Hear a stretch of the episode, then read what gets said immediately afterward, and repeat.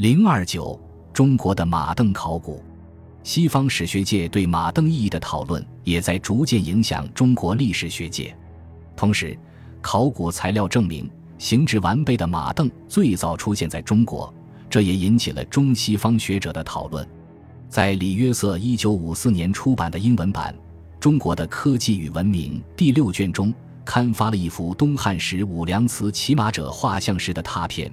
画像中骑者脚下有清晰的马镫造型，马镫形制又极为成熟和现代，脚踩部分是舒适的踏板，而非出土早期马镫的简单金属环状造型。该瓷始建年代为东汉桓帝建和元年（一百四十七年），画像出自清人冯云鹏的金石拓片集《金石所》，这给西方学者造成极大困惑。因为欧洲马镫普及的时间已经晚至公元八九世纪，距离武梁祠的时间跨度太大，而且缺乏中间过渡期的考古材料，所以怀特对画像的可靠性表示怀疑，但未举出可靠证据。只有澄清了东汉时期并没有马镫，才有可能梳理出马镫产生和发展的清晰脉络。其实，武梁祠的都邮画像本身并无马镫。因为冯云鹏的时代尚无现代制版技术，其刊刻画像实为画工对拓片的临摹改造，发挥的余地很大，故画工擅自增加马镫，且是形制比较晚近的踏板型马镫。但最早的马镫考古证据仍来自中国。一九五四年，西安草场坡一号墓出土了一组铠马、披铠甲的战马陶俑，明确素有马镫造型。早期文物工作者认为其时代是北朝，现在逐渐改为十六国。柳涵在一九五九年讨论说，有了完善的马具，尤其是使用了镫，就使人能够更快地掌握熟练的骑术，更容易驯服和控制马匹，并且使人骑在马上较为舒服、稳固、省力，便于做更快的奔驰和长途行军，也使许多战术动作能顺利进行。这是中国学者对马镫的军事作用进行的较早论述。一九五零年代，长沙西晋墓葬中出土了一批马和人骑马造型的陶俑，其中有四尊马身的左侧都塑有一个三角形马镫，但骑者的脚位在镫中，所以发掘报告作者推测是供上马时踏足之用，骑上之后则不用镫了。见图四。但中国学界当时对马镫在战争中的作用未产生足够重视，并没有系统总结马镫的发展与影响。怀特著作在一九六二年出版，他当时尚未在考古发掘中发现早期马镫实物，只能根据石刻美术作品进行研究。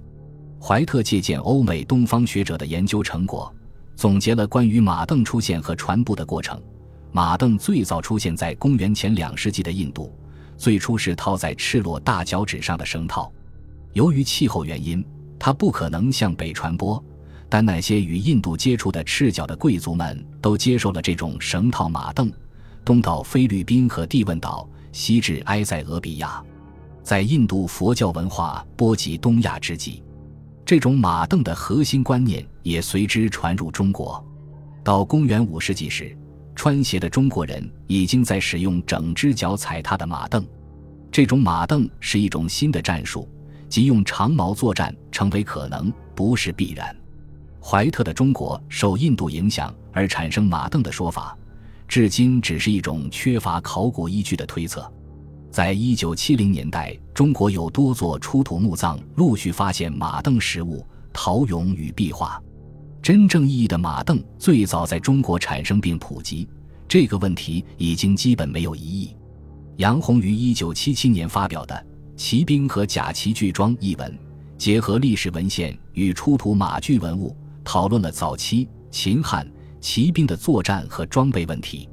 他认为，最早的马镫是长沙西晋墓供上马用的单马镫，到十六国南北朝时，双马镫逐渐普及。此后。针对陆续出土的马镫和马具实物，杨红又有两篇补充性文章。那么，到底马镫为何在中国而非在其他地方产生？仅就马镫本身无法解答这个问题，还要从马具发展的总体情况进行考察。和马镫关系最紧密的马具是马鞍。因为马镫系在马鞍两侧，骑者脚踩马镫的力量由马鞍来承受，并传递给马背。通过固定马鞍的马肚带等锁具，才使骑者和马匹成为一个整体。如前章所述，东汉和三国骑兵冲击步兵军阵的战术更为成熟普遍。冲击战术需要骑士将自己尽可能地固定在马背上，以抵抗刺杀敌人时的反冲力。早期骑手能够采用的手段就是加高马鞍，高耸起来的前后鞍桥为骑手提供了前后两个方向的依托，能起到一定的稳定效果。所以自汉代开始，骑兵马鞍的前后鞍桥越来越高。杨洪根据八个战国到唐代马鞍具。有些包括马镫的考古样本，提出了马鞍具从坐垫到高马鞍的变化过程。见图二，在武威擂台墓葬出土的铜马骑兵像，也有相对较高的马鞍造型，但又不如西晋长沙墓陶俑和安阳十六国鲜卑墓马鞍实物高。见图三，属于先秦汉初到两晋之间的过渡类型。以往研究者将擂台墓断定为东汉末期。最近又有学者提出，当属西晋墓葬。本书认为，从马鞍形制的变化过程来看，以东汉末期比较合理。美国学者顾传习也指出了这种高马鞍与冲击战术的关系。我怀疑，擂台这种包裹着骑手臀部的鞍头和鞍尾形制，也是出于同样原因发展起来的。换言之，即方便马上的战士使用矛或者戟。